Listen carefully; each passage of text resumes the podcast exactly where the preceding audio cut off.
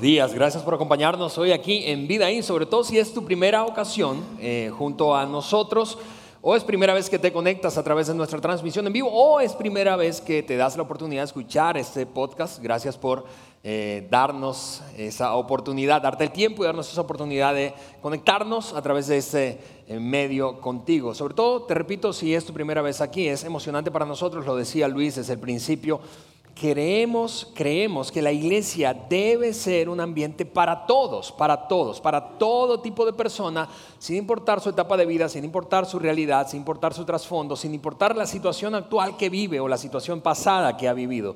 Así que gracias por darnos esa oportunidad de crear este espacio seguro, usando la palabra que utilizaba Luis hace un momento para ti.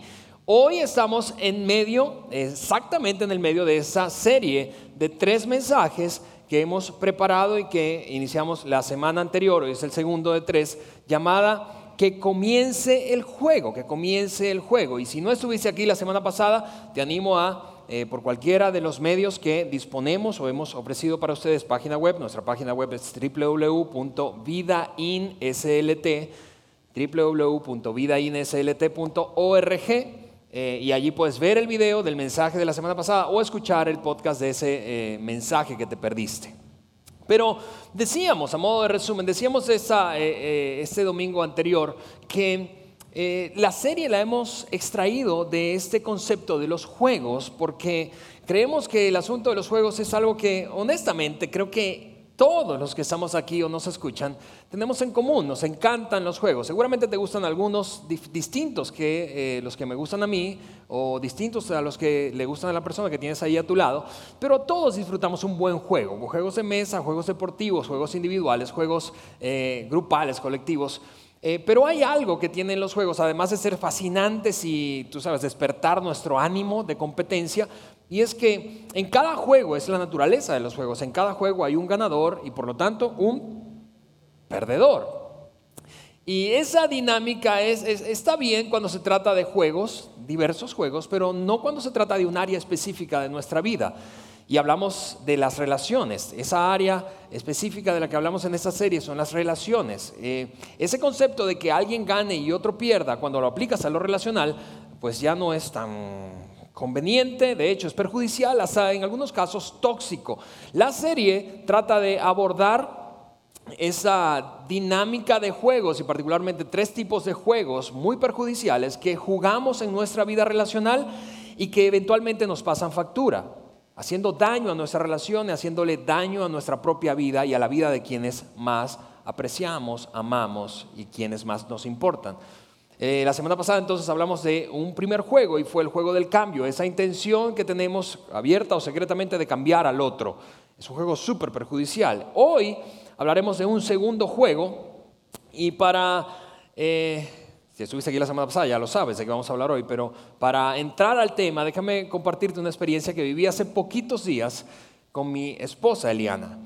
Eh, estuvimos eh, de viaje, estuvimos en la Ciudad de México al principio de la semana, más o menos eh, fue toda la, básicamente toda la semana, buena parte de la semana, esta que está terminando recientemente. Y antes de viajar, Eliana empezó a sentirse un poco mal, tenía un poco de dolor abdominal. Para los que están aquí, los médicos que están aquí ya están seguramente analizando qué es lo que tenía, de, de acuerdo a los síntomas que yo voy a describirte, pero más allá del diagnóstico, ella empezó a sentirse mal y, el dolor no se... Eh, no disminuía, al contrario, se incrementaba. Y cuando estábamos en México, eh, teníamos que hacer unas diligencias en nuestro consulado. Algunos de ustedes saben que soy, somos venezolanos. Eh, hasta ahora somos venezolanos. No sé si en el futuro seguiremos siéndolo, pero debido al comportamiento de nuestro gobierno. Pero estando allá, el dolor, seguía, seguía eh, para arriba, para arriba, para arriba, en una escala del 1 al 10. Eh, la llevamos a, un médico allá y estaba más o menos en 8 o 9. Y, él le recetó una combinación, luego de, tú sabes, eh, examinarla, una combinación de dos medicamentos inyectados. Y como yo aprendí a inyectar en la escuela de la vida, yo dije, yo la inyecto. Eh, ha sido así en mi casa, yo soy el que inyecto, así que si alguien, alguno de ustedes no tiene quien lo inyecte, yo, además de pastor, soy inyectólogo, si es que eso existe. Pero así que eh, eh, compró el medicamento, eso fue una combinación, algo como un cóctel, ¿verdad? De dos medicamentos. eh, puestos en la misma jeringa. Y entonces ahí procedo yo a inyectarla en casa de unos amigos que gentilmente nos estaban hospedando ahí en México. Eh, algo, curioso pasó después de que le inyecté, es que nos sentamos a cenar y ella empezó a sentirse mal. Se empezó a sentir un poco mareada. De repente sintió como que su garganta se cerraba. Y tú sabes, era como todo un indicio de que estaba intoxicada. Y casualmente el padre de eh, eh, la esposa de la pareja que nos estaba hospedando eh, es médico, así que ella llama a su papá y empieza a describir lo que ha ocurrido. Y entonces él dice, ok, léeme los medicamentos que acaban de inyectarle, recetarle ese, doctor que la vio. Entonces cuando buscamos las cajas me doy cuenta de que cada cajita era muy parecida, y tenía dos eh, cápsulas con líquido, dos cápsulas, y entonces había que inyectarle una de cada una. Pero como venían pegados, yo supuse que eh, cuando ella me dijo, que ya me están juzgando ustedes.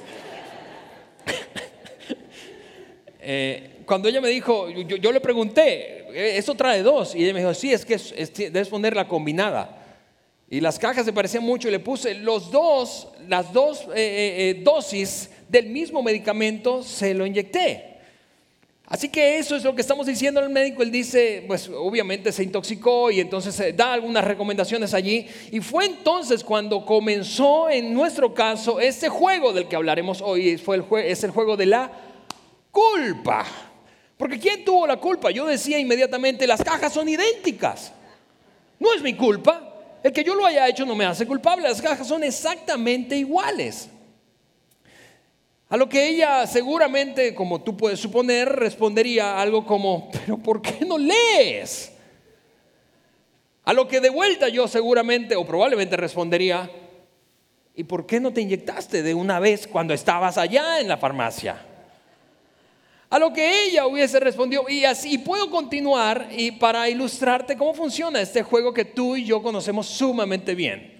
Y que jugamos, algunos de nosotros somos, escúchame, de otro nivel jugando este juego de la culpa. Somos, estamos como en grandes ligas. Eh, ¿Abogados? ¿Hay abogados aquí? Eh, los abogados saben jugar esto súper bien. No, se dedican a esto, al juego de la culpa. Básicamente la filosofía de algunos, de algunos cuando se trata de este juego, se resume en la siguiente frase. Es una actitud bastante común que lo describe perfectamente bien y dice esto, solo porque yo lo hice, no quiere decir que yo sea culpable, solo porque yo te inyecté esas dos doble dosis del mismo medicamento, no quiere decir que yo sea culpable, la caja era idéntica a la otra. Puedo mostrarles fotos.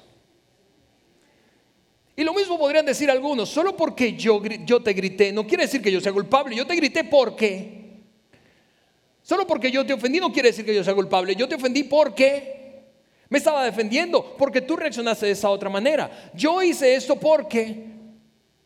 ¿No es verdad que es un juego bastante, bastante, bastante familiar? Y no solamente es un juego bastante familiar que describe muy bien esta frase, sino que es un juego súper viejo. Si lo piensas bien, es un juego demasiado antiguo. Probablemente es el juego relacional más tóxico, más viejo de la historia humana.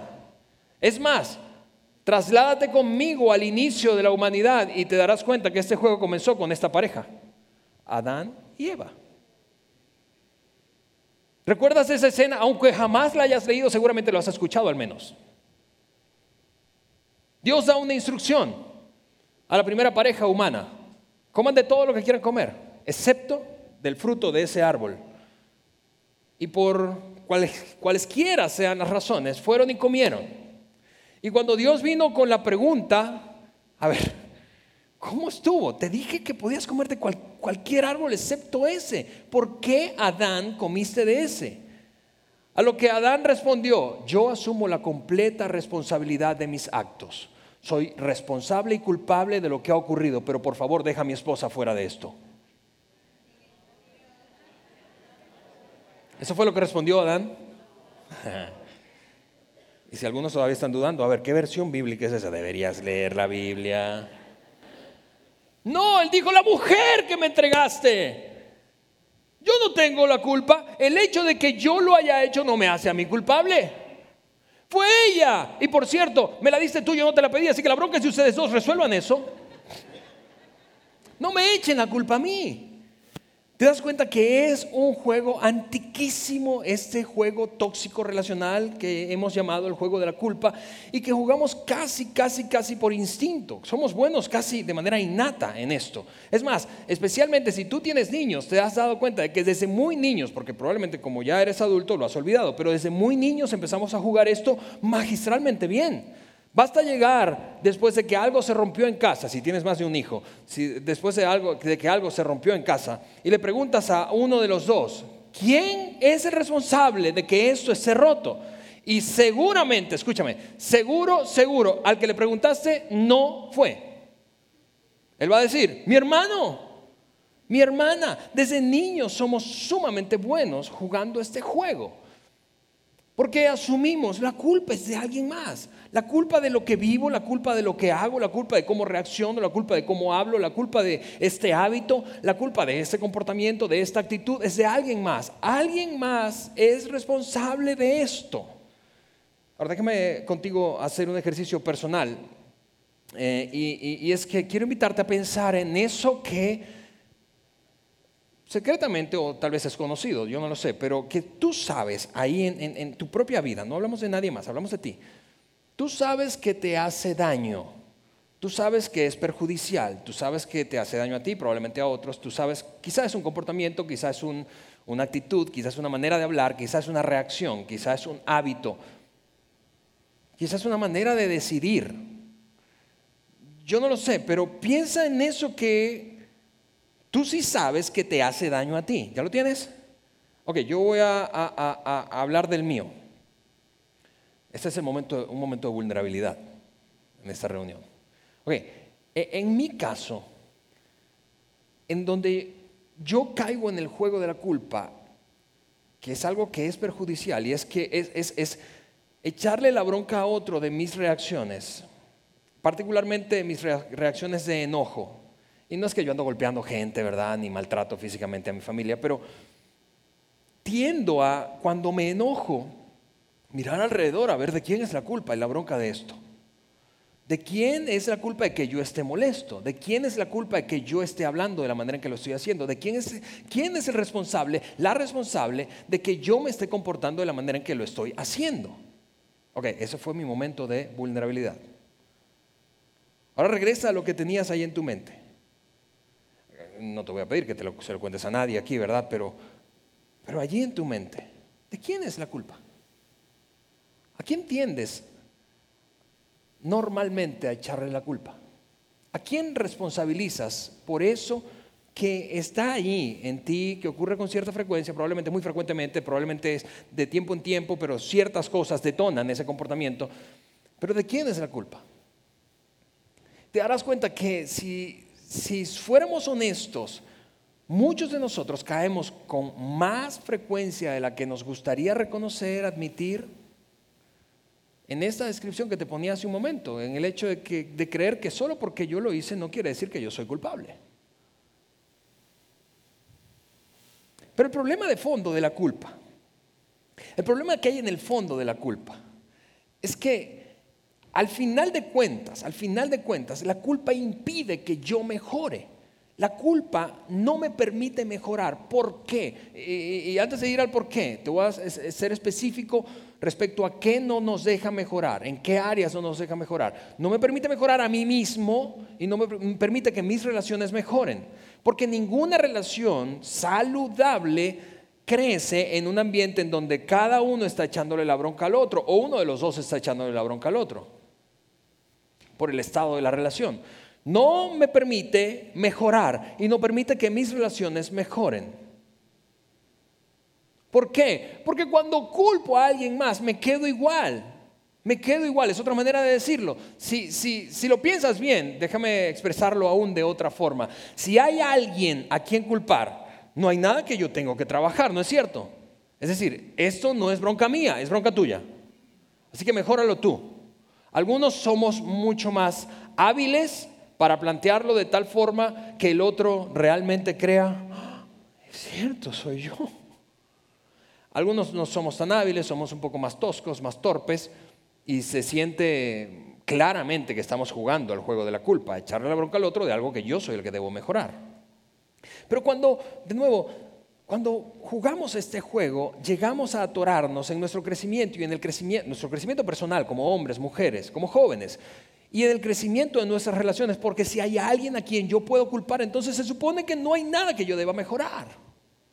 Eso es lo que nos ha llevado a muchos de nosotros, por ejemplo, en algunas relaciones, a renunciar, a renunciar a una relación, a renunciar a una relación, cualquier tipo de relación de la que estemos hablando, a renunciar a una relación romántica porque pensamos, es tu culpa y eso no jala por culpa tuya, entonces me voy. A renunciar a una relación laboral, es tu culpa, es tu culpa de ese ambiente. A renunciar, ¿por qué? Porque es, es, bronca del sistema. Yo no puedo florecer en una organización como esta porque todo el sistema está mal y yo soy el que tengo la razón y estoy bien. A renunciar a una relación, vamos a pensar en otro tipo de relación, una relación de amistad. A renunciar a una relación saludable. ¿Por qué? Porque llego a la conclusión de que si hay alguien a quien yo puedo culpar, entonces yo no soy el que debo trabajar.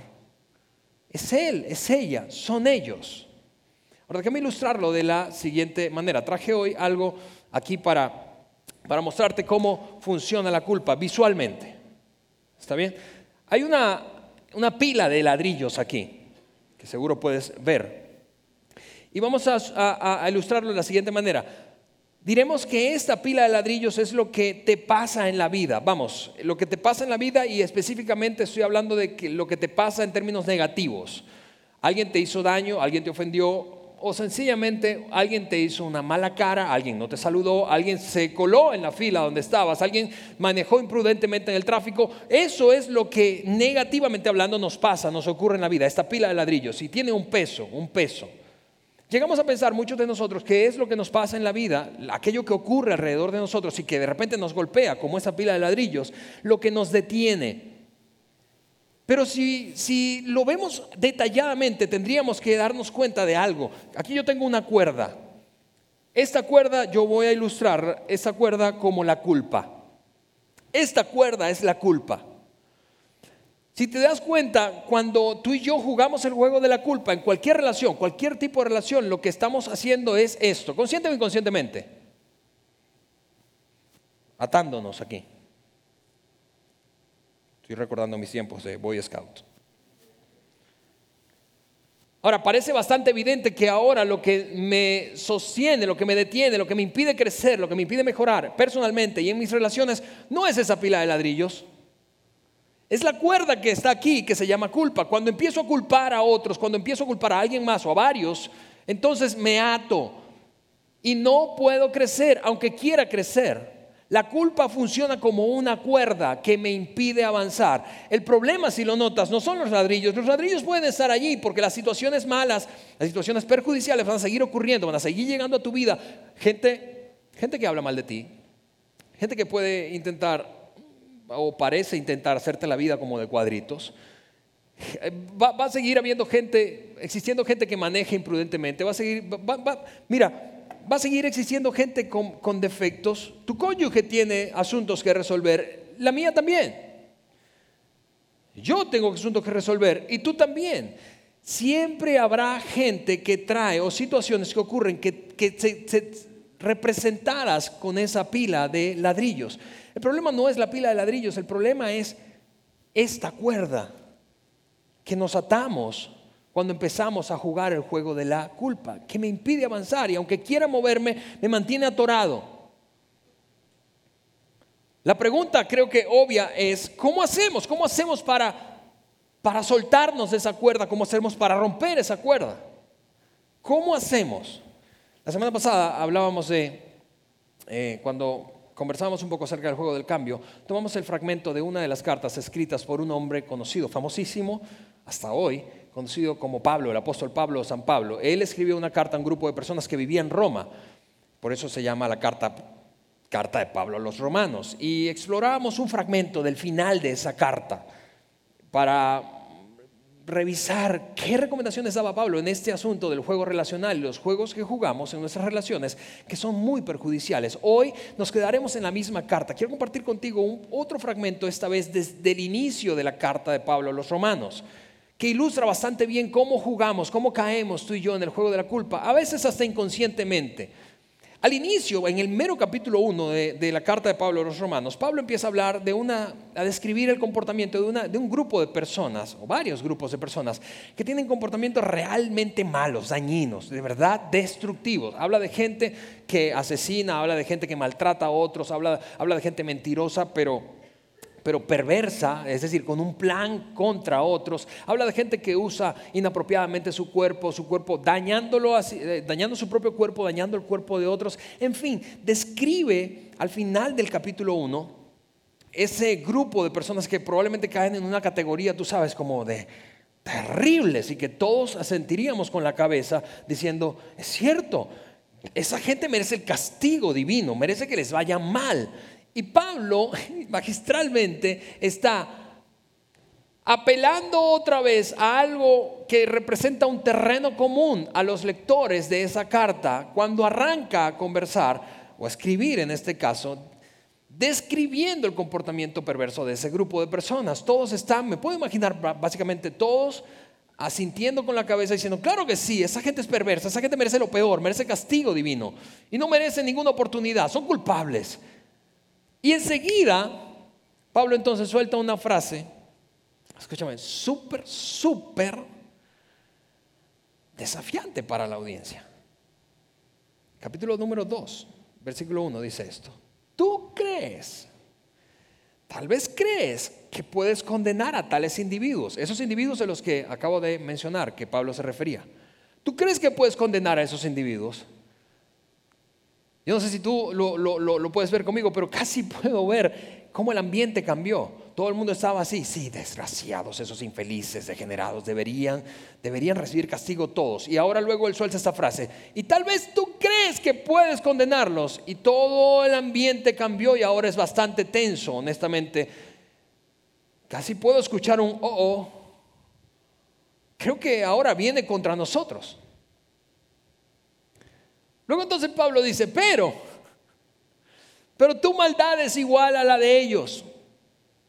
Y no tienes ninguna excusa. En otras palabras, vamos, esa gente claro que tiene un montón de pilas de ladrillos y ha hecho daño a un montón de personas, intencionalmente muchas veces. Pero no me digas que tú no tienes una pila de ladrillos también. No me digas que tú eres un santo con alas casi. No me digas que tú no le has hecho daño a nadie. Lo que Pablo está diciendo es, no me digas que, que, tú eres inmaculado y todos los demás son malos. No me, no, no me digas eso. No caigas en el juego de la culpa creyendo que todo el mundo es culpable de tus reacciones y todo el mundo se porta mal excepto tú. No me digas que tú eres santo y tu cónyuge es un demonio. No, no me digas eso, no me digas que, tus hijos son los culpables de toda tu infelicidad, no me digas que tus padres son los, son los culpables de toda tu infelicidad. Pablo está diciendo, vamos, no me engañes con eso. Yo soy humano como tú y yo caigo en el mismo juego que tú. Yo tiendo a culpar a otros cuando las cosas no salen bien. Y pienso, ellos son los de la bronca, ellos son los que me echan ese montón de ladrillos encima. Pero Pablo dice, vamos, tú también tienes eso. Tú también tienes eso. Y el ambiente cambió por completo de todo el mundo estar así, así, asintiendo positivamente, si es cierto, ahora como que resintiendo las palabras de Pablo. Porque Pablo está en algún sentido, no sé si lo notas como yo, pero en algún sentido desnudando a la audiencia. Diciendo, tú no eres santo, tú también le haces daño a otros. Y continúa diciendo esto, cuando dices que son perversos, y merecen ser castigados, te condenas a ti mismo. Porque tú que juzgas a otros también practicas las mismas cosas. Tú tienes tu propia pila de ladrillos. Tú tienes tu pila de ladrillos. Yo tengo la mía, todos tenemos nuestros asuntos, todos tenemos broncas, todos tenemos, todos tenemos hábitos que no son tan de los que deberíamos sentirnos tan orgullosos. Pablo está diciendo, todos nosotros, no solamente ellos, no solamente, mira, ese ambiente que creó Pablo tras la descripción del grupo de personas que se comporta perversamente, y luego la confrontación de, vamos, tú tienes lo suyo, acabó con el sentido de superioridad moral que algunos de ellos sentían o estaban experimentando cuando leían, sí, hay gente que es terrible, es cierto, Pablo. Yo lo leo en las noticias. Yo, yo, yo, conozco a un amigo, yo conozco a un matrimonio, yo conozco, yo conozco una empresa, yo conozco un departamento, yo conozco un líder que es así terrible. Y él de repente cambia la perspectiva diciendo, vamos, todos, todos tenemos lo nuestro. Lo que nos lleva otra vez a la misma pregunta, ¿cómo, cómo, cómo deshacernos de esta, de esta cuerda?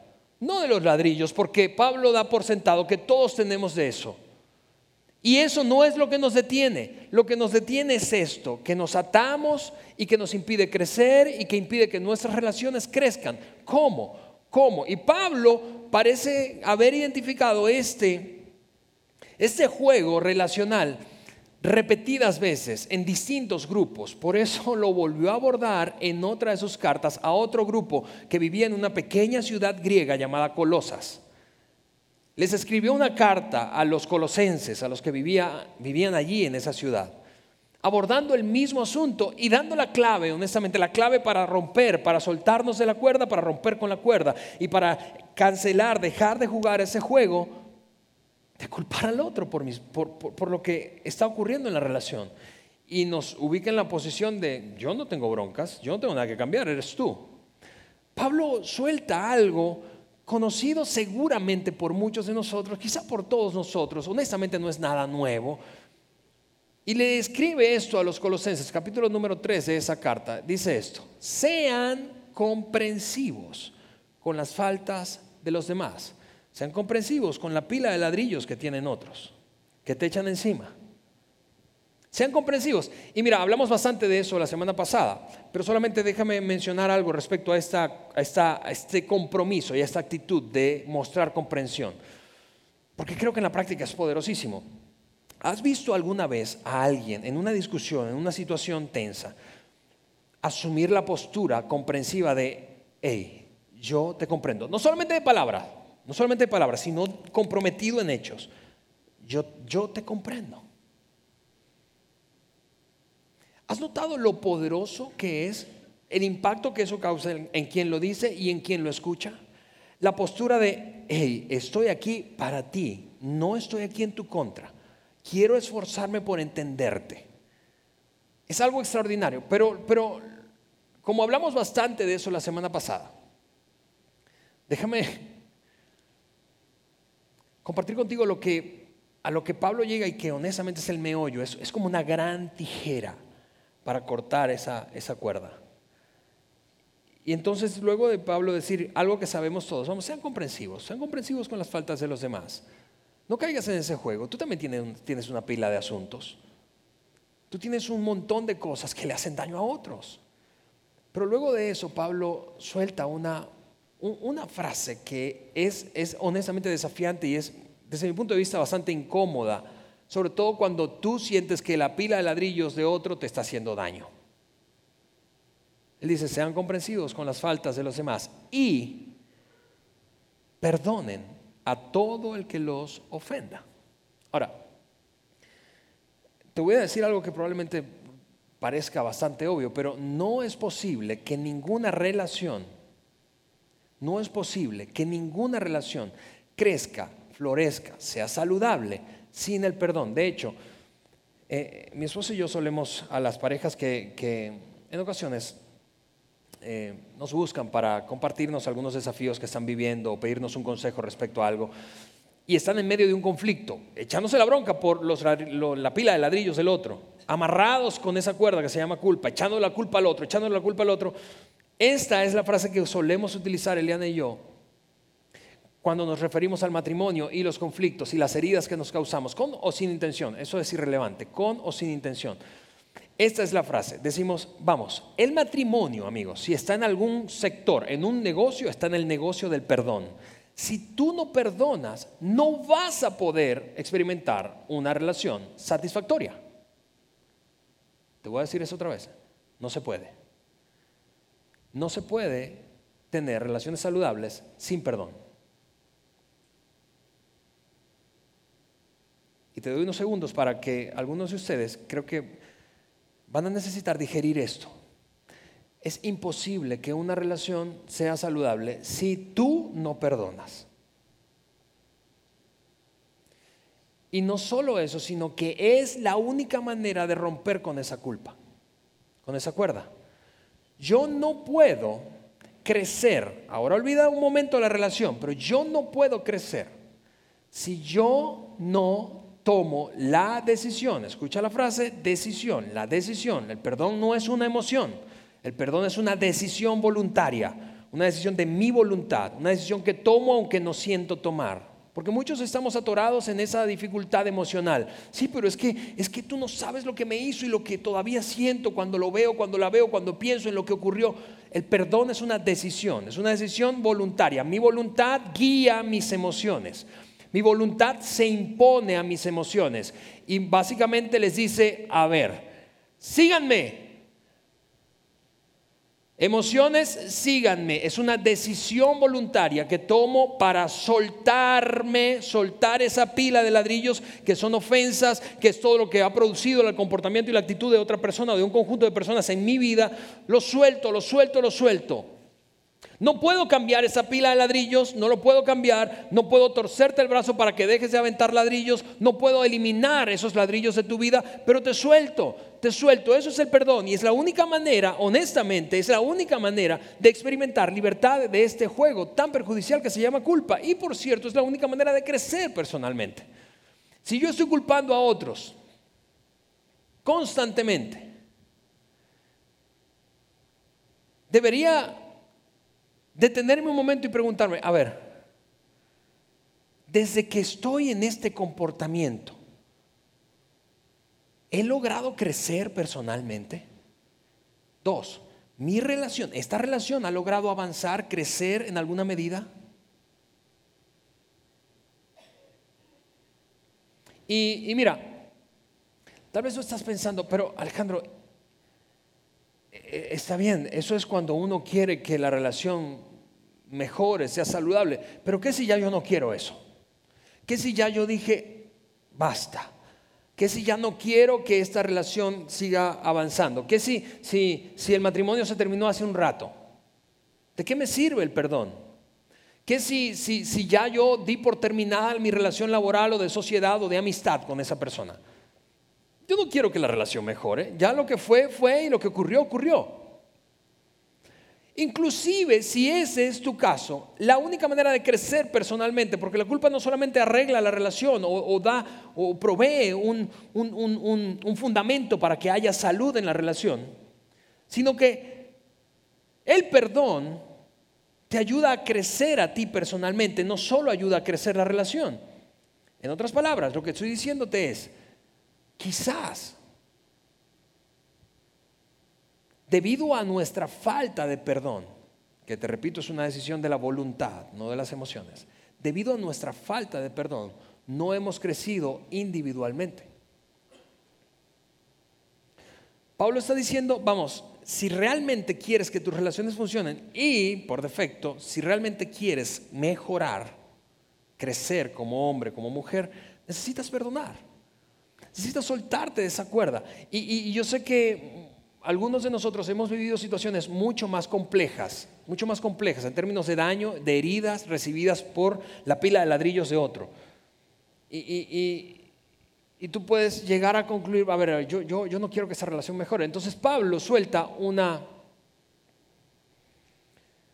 un complemento a esta declaración que honestamente eh, eh, nos ayuda a poner las cosas en perspectiva, porque podemos llegar a pensar, no te puedes imaginar, Alejandro, quizá tú estás considerándolo, pensándolo ahí mismo. No puedes imaginarte, yo entiendo lo que tú dices, está lindo, es ideal, pero no conoces mi realidad, no conoces mi situación.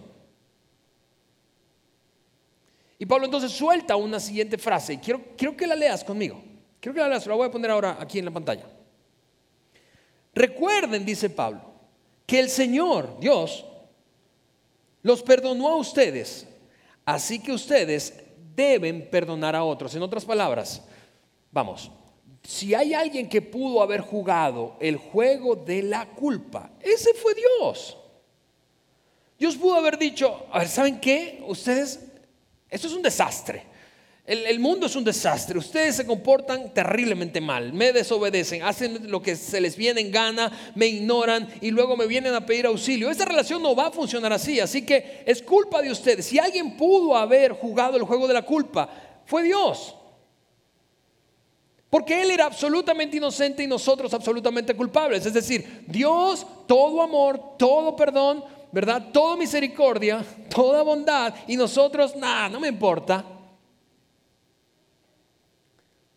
Solo te busco cuando, cuando te necesito, o ni siquiera te busco y te doy la espalda y, a volar, Dios, yo hago con mi vida lo que quiera. Esa relación no va a funcionar así. Dios pudo haber jugado el juego de la culpa, pero no hizo eso, al contrario. Escucha esto, escucha.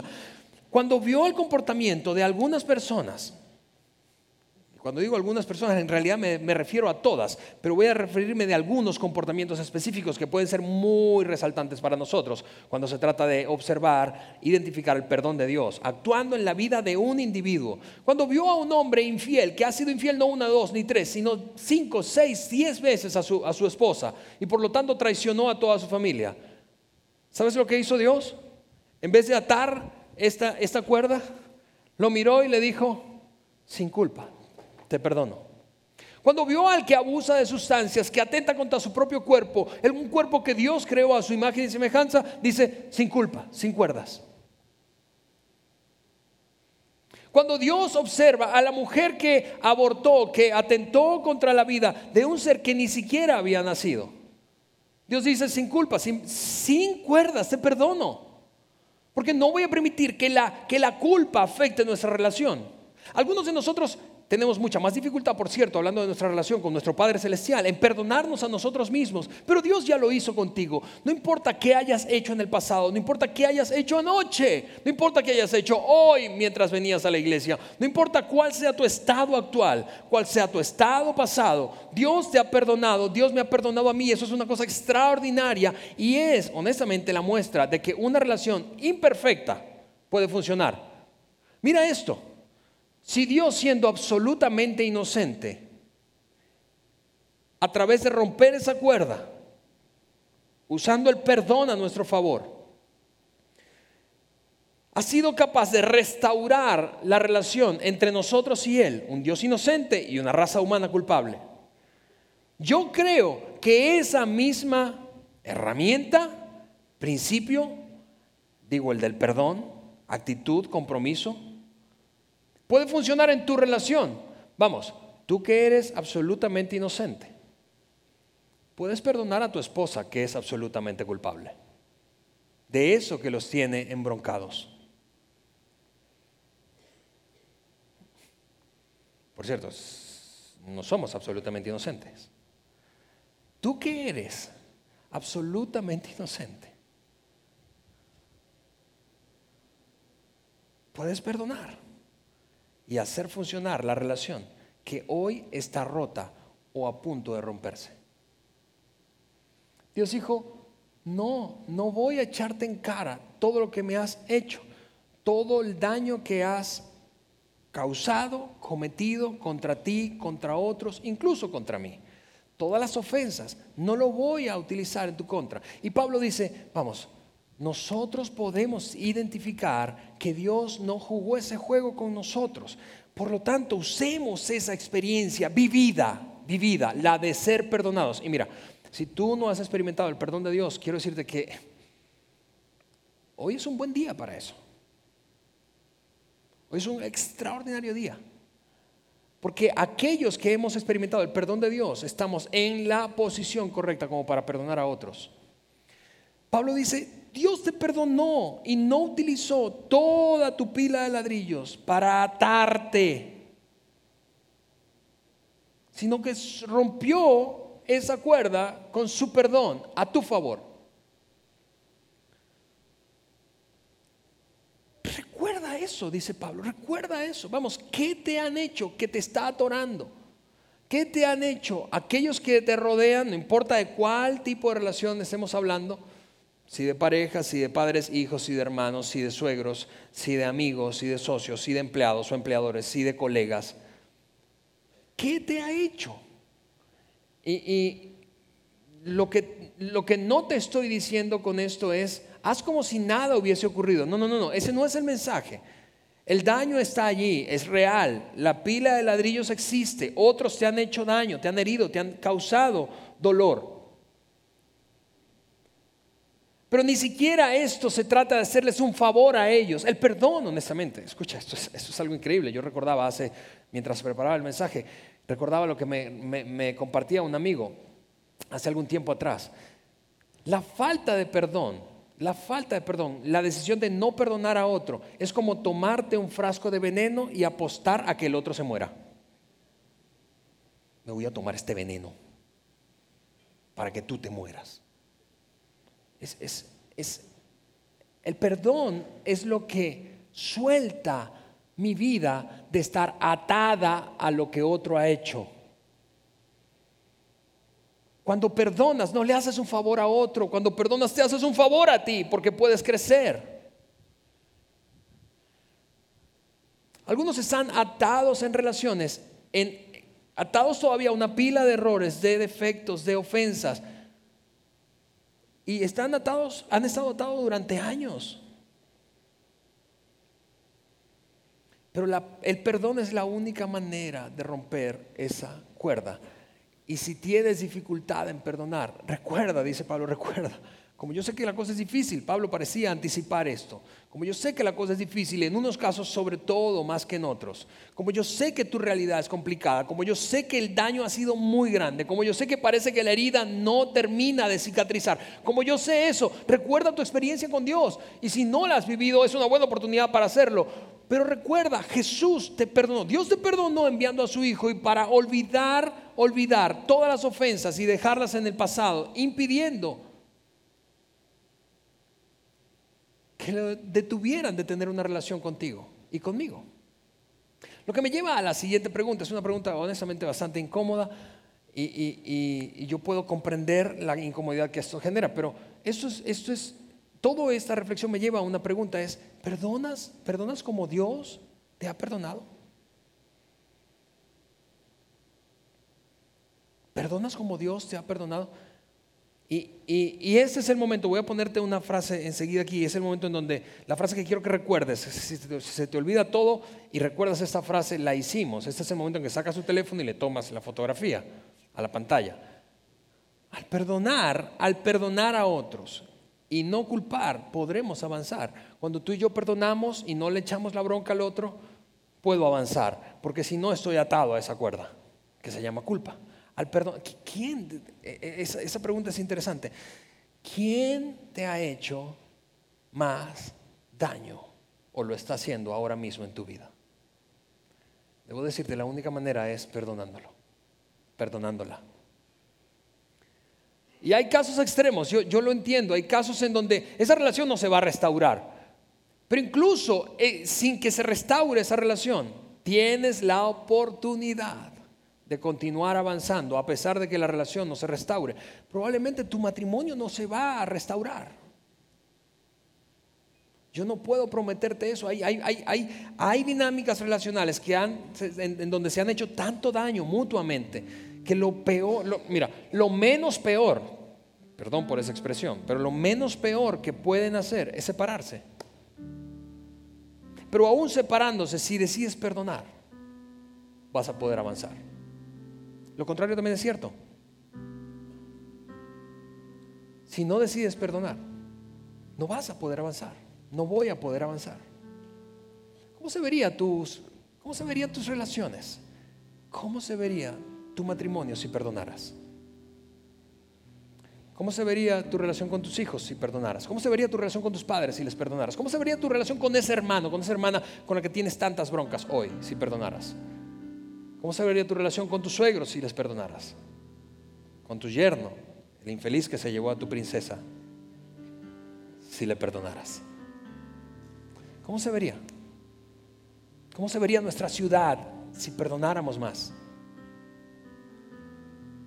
Si cuando el imprudente ese se te cuela en, el carril, rebasándote por la derecha, tú dices, ay Señor, me provoca perseguirlo, pero lo voy a perdonar. ¿Cómo se vería nuestra ciudad? En serio, ¿cómo se vería nuestra ciudad si perdonáramos más? Lo que me lleva a terminar con una, guiándote en una oración, escúchame, una oración viejísima, una oración que aprendiste por ahí a los nueve, ocho años, diez años, cuando hiciste el catecismo preparándote para la primera comunión o cuando asistías a la escuela dominical en tu iglesia. ¿Te acuerdas de esa oración del Padre Nuestro? ¿Te acuerdas alguna una de las frases finales de la oración?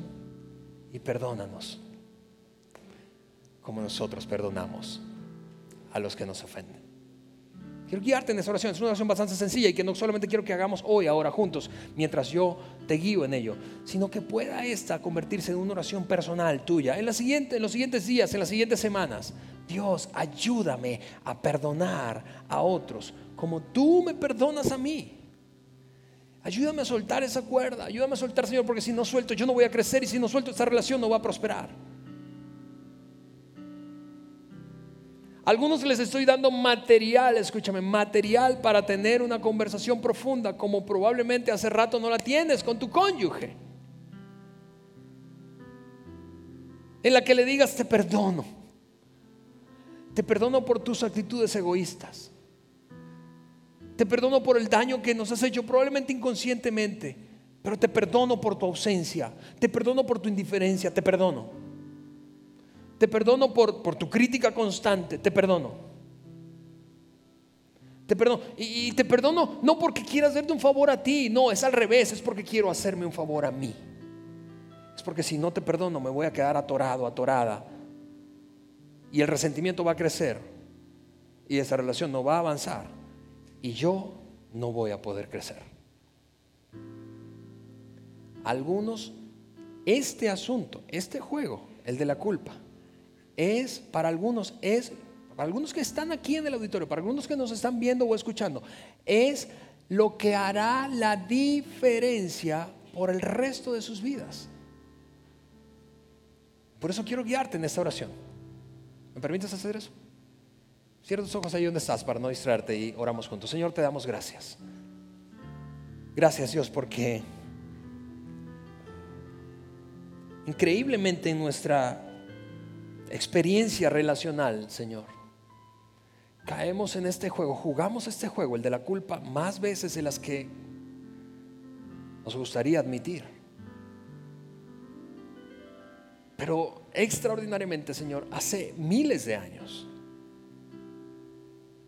está ocurriendo este juego. Y hace un par de miles de años, Señor, diste una solución, la salida, la solución para romper esa cuerda que se llama culpa es el perdón. El perdón como una decisión, Señor, no el perdón como una emoción. Decidir perdonar al otro me libera de la culpa. Potencia mi vida, me permite ser lo que puedo llegar a ser y permite que la relación pueda convertirse en una relación saludable. Yo te pido que cada uno de los que estamos aquí, Señor, podamos abrazar esta herramienta, Señor, la de perdonar a otros y ser más comprensivos con sus faltas. En el nombre de Jesús. Amén. Hey, gracias por acompañarnos. Nos vemos el domingo próximo en el cierre de nuestra serie. Hablaremos de un tercer juego, es el juego de la mente. Nos vemos aquí el próximo domingo.